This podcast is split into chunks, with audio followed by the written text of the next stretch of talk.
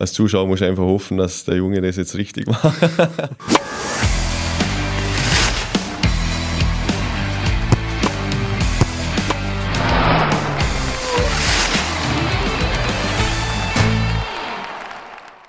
Herzlich willkommen zum Sportrapport, dem Sportpodcast des österreichischen Bundesheers. Heute zu Gast frisch gebackener Olympiasieger, Zugsführer Alessandro Hämmerle. Herzlich willkommen.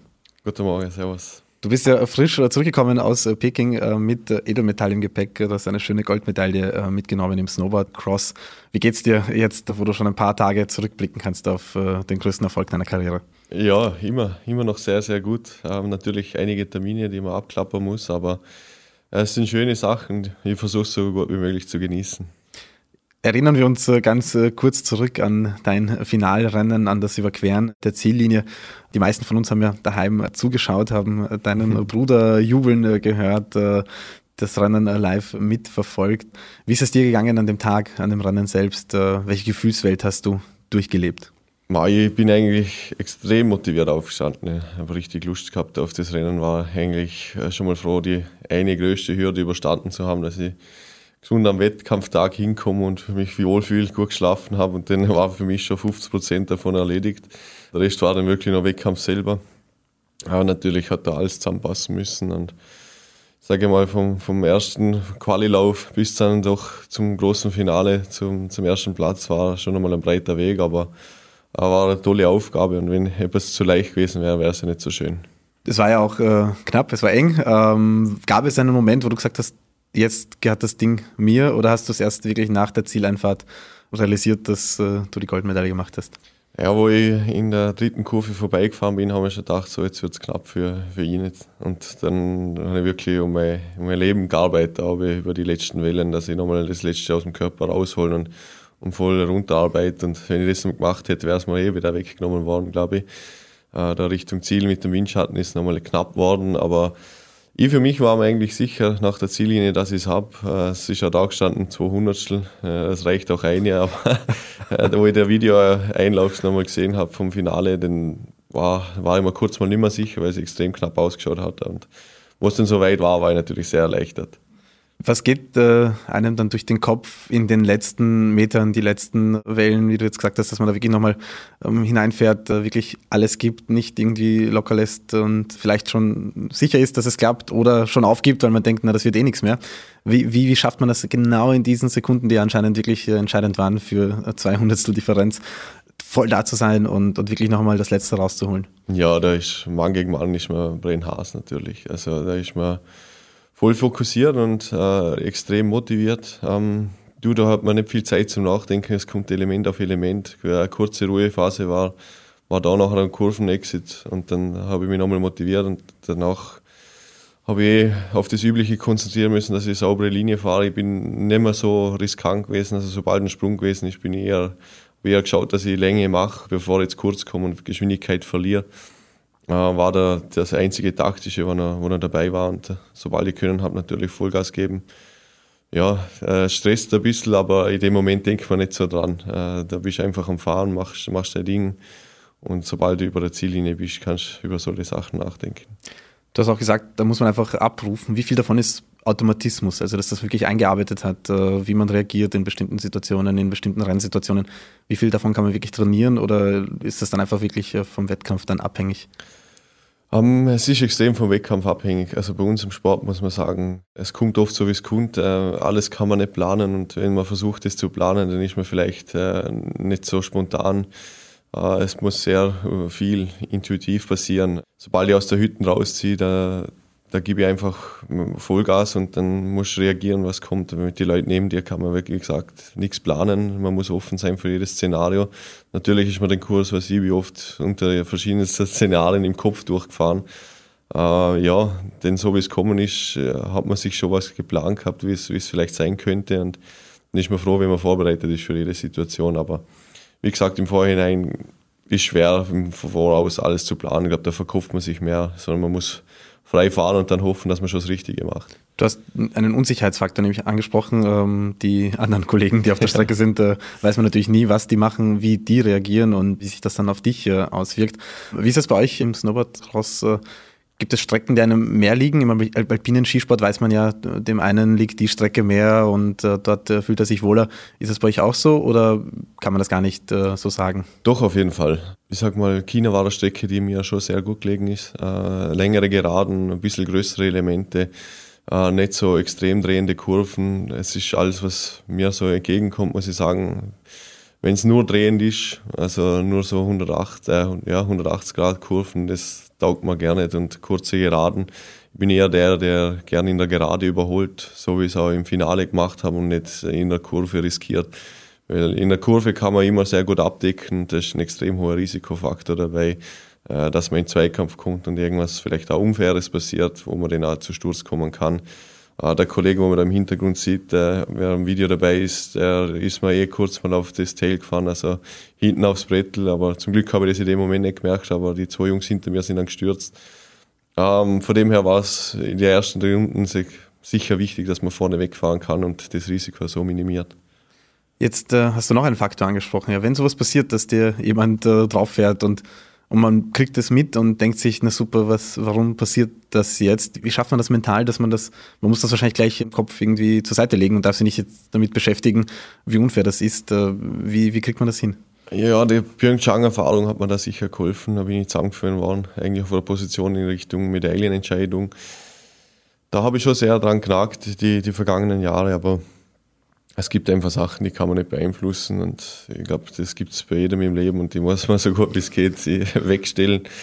Ah, ja, vorne wegfahren ist natürlich die beste Devise, aber das funktioniert auch nicht immer bei uns. Also ja, schwierig. Es, eben wie gesagt, es gibt Sachen, die kann man nicht beeinflussen und ja, die versucht man natürlich zu ignorieren, so gut es geht. Also auch da einen, guten Coping-Mechanismus, äh, um mit solchen Situationen dann äh, umzugehen.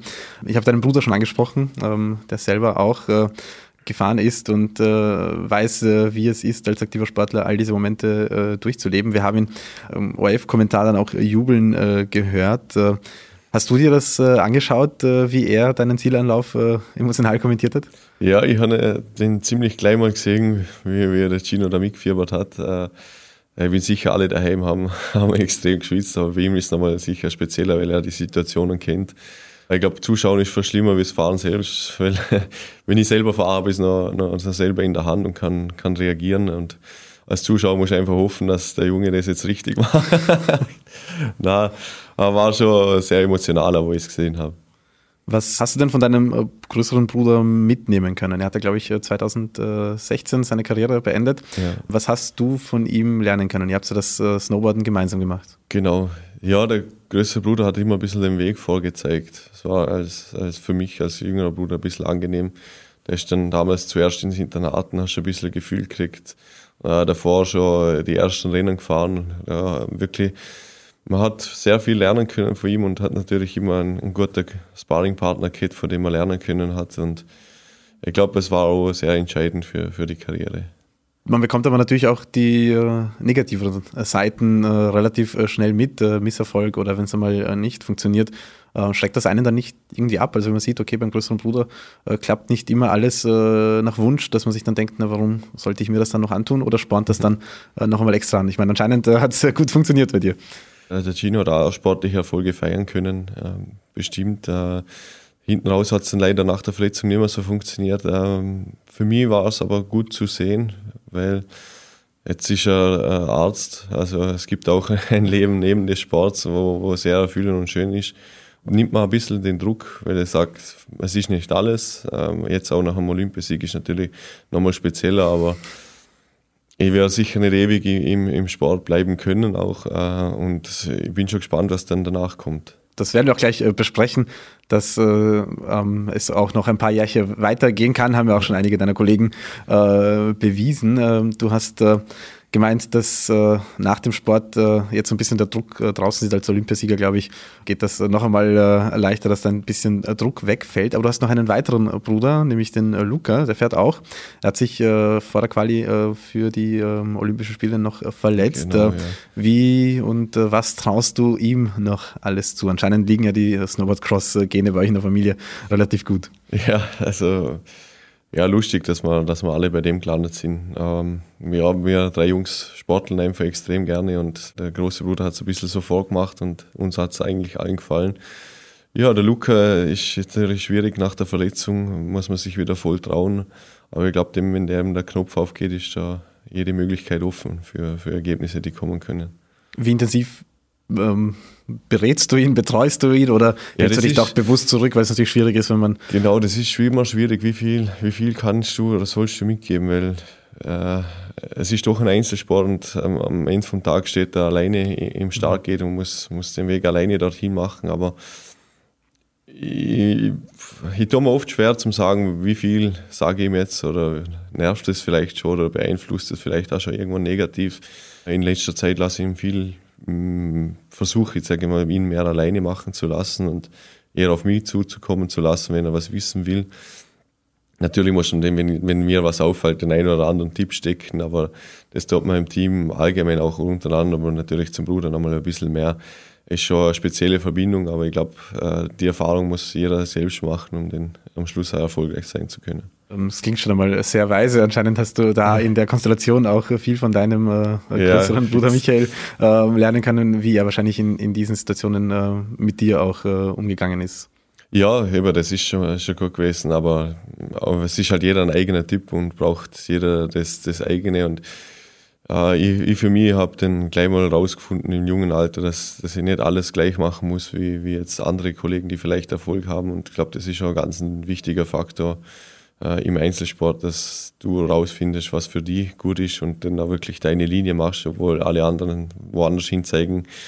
Wenn alle sagen nach rechts, musst du auch vielleicht für dich ab und zu nach links gehen und das, das braucht auch Mut und äh, die Erfahrung muss man einfach machen. Und wenn das natürlich dann positiv belohnt ist, dann bestärkt es einen, den eigenen Weg zu gehen. Das kann man jetzt auf jeden Fall äh, sagen, ja. deine eigene Linie gehen, deinen eigenen Weg gehen. Wie würdest du denn deinen Weg beschreiben? Wie würdest du denn sagen, schaut der Weg von Alessandro Hämmerle aus? Ich glaube, er ist nicht immer so verbissen, wie, wie man sich das vorstellen könnte. Also, ähm, du, wenn ich im Trainieren bin, ich gebe immer Vollgas, aber wenn ich merke, jeder Körper ist unterschiedlich, wenn mir alles wehtut, dann kann ich mir auch mal einen Tag rausnehmen und sagen, ich, ich mache halt einfach nichts. Ähm, die Erholung ist genauso wichtig und gehört zum Training genauso dazu und ich glaube, das ist schon ein entscheidender Faktor, wo viele Athleten sich auch schwer tun, speziell in, in der Gruppe zum sagen, hey, heute muss ich mal daheim bleiben und, und auf meinen Körper hören, weil wenn du nochmal gehst, bist du dann oft einmal krank oder, oder verletzt dich und dann hast du erst recht eine gescheite Pause, als wieder einen Tag, wo du einmal rausnimmst. Also es ist ein, ein Balanceakt und ja, da muss man nach dem Gefühl gehen. Ah, es soll jetzt nicht so klingen, als ob ich, als ob ich nichts tue. Also das ist natürlich schon, schon nicht, aber äh, ja, man muss individuell arbeiten. Ja, mit nichts tun wird man, glaube ich, nicht Olympiasieger, na, sonst hätten wir ganz, ganz viele Olympiasieger in Österreich. Äh, dem ist aber Gott sei Dank äh, nicht so. Aber einfach auf sich äh, hören, aufs Gefühl hören, ist, glaube ich, etwas, was äh, dich äh, leitet. Ich werde mir das auf jeden Fall von dir abschauen und ein paar Mal daheim bleiben, mal schauen, was mein Trainer dazu sagt. Wie kommt man ähm, vor allem in der ganzen Familie, dass alle Snowboard fahren? Ist das in Montafon einfach automatisch mit dabei, dass man ähm, am Brett steht oder war das bei euch ein besonderer Weg? Ja, als Montafon oder als Vorarlberger steht man mal zuerst auf die Ski. Ähm, denn es ist eigentlich per Zufall gekommen, dass der ältere Bruder ein Snowboard geschenkt bekommen hat. Äh, und das hat uns dann einfach mehr taugt. Äh, wir waren alle schon im Skiclub, sind auch Skirennen gefahren, aber ich habe nie so die, die Liebe dafür gehabt und es hat mir dann mehr Spaß gemacht, mit meinen Freunden einfach Snowboarden gehen, ohne, ohne große Rennen zu fahren am Anfang.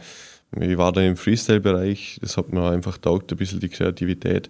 Ähm, habe nebenbei immer vom Snowboard-Training äh, im, im Skiclub geschoren äh, das haben wir immer mitgemacht und äh, hat auch mega Spaß gemacht in der Gruppe und es war einfach mehr die Freude im Vordergrund, äh, als wir es jetzt beim Skifahren gehabt haben und das hat mich ja extrem motiviert, dass ich die ganzen Wochenenden und so weiter äh, damals auch schon investiert habe in, in die Karriere. Damals war es einfach mehr ein Hobby und ich habe Snowboarden gehen können am Wochenende und für mich war das alles, alles toll und lässig.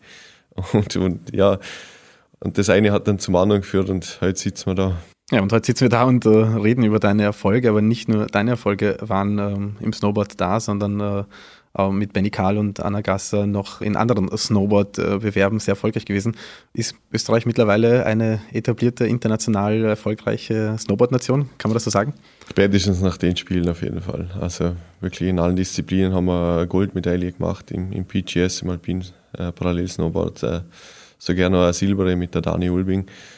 Äh, ja, auf jeden Fall. Ich glaube, die anderen haben ja, sicher ein bisschen ein Nachsehen gehabt bei den Spielen da bei uns. Woran glaubst du, kann das liegen, dass wir da jetzt äh, in allen Disziplinen und eben nicht nur in einer so gut sind, sondern wirklich durch die Bank äh, immer für Medaillen gut sind?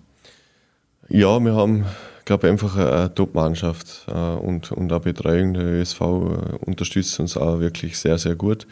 Äh, es sind auch sehr viele Athleten bei uns im Snowboard, äh, speziell im, im Bundesheer. Durch das können wir die Jugend immer mehr fördern und äh, es kommt da immer wieder was nach. Und natürlich haben wir den Top-Fahrer überall drinnen, die, die den Weg vorzeigen, die Jungen auch motivieren. Und das Team ermöglicht dann auch solche Dinge. Also man kommt in eine Struktur rein, wo alles möglich ist und das motiviert nochmal zusätzlich.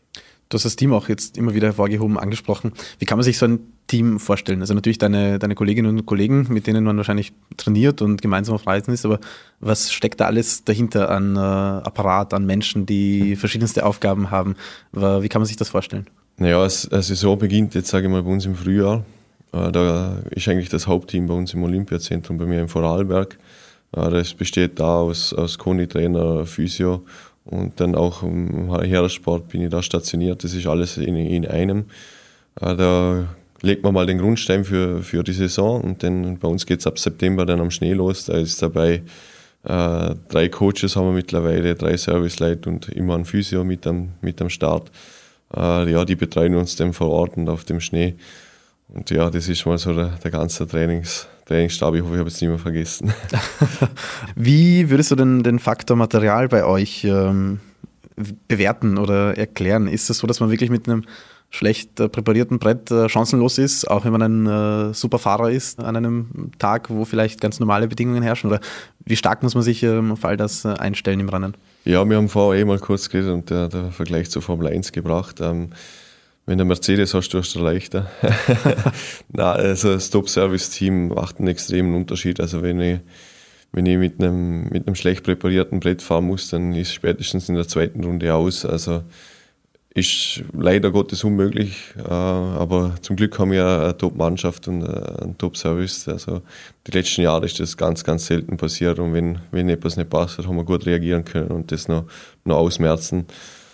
Von dem her wirklich ein ganz entscheidender Faktor, dass man oben stehen darf. Wie tief bist du da involviert? Man hört immer wieder von Technikern und äh, Leuten, die da wirklich äh, nächtelang äh, sich selbst äh, mit den Skiern oder mit, mit dem Brett irgendwie ähm, befassen. Ist das auch etwas, was du machst oder eher nicht so? In den vergangenen Jahren haben wir uns schon extrem viel mit dem Snowboard selbst befasst. Äh, auch äh, Bindung und Schuh macht extrem viel aus. damals in jungen Jahren hätte ich noch nicht gedacht, dass es wirklich so entscheidend ist. ist sicher auch ein Erfolgsfaktor der vergangenen drei Jahre, wo man die Gesamtweltcups nach Hause bringen haben können. Äh, da haben wir einiges geändert gehabt. Äh, braucht aber sehr viel Erfahrung und auch mit dem Team rundum, äh, speziell Richtung Entwicklung von Snowboards. Aber sobald es um Belag und was auf den Belag raufkommt, gebe ich die ganze Expertise ab, weil das ist nochmal eine Wissenschaft für sich. Also das macht dann das Service-Team und ich sage nur, ob es läuft oder nicht.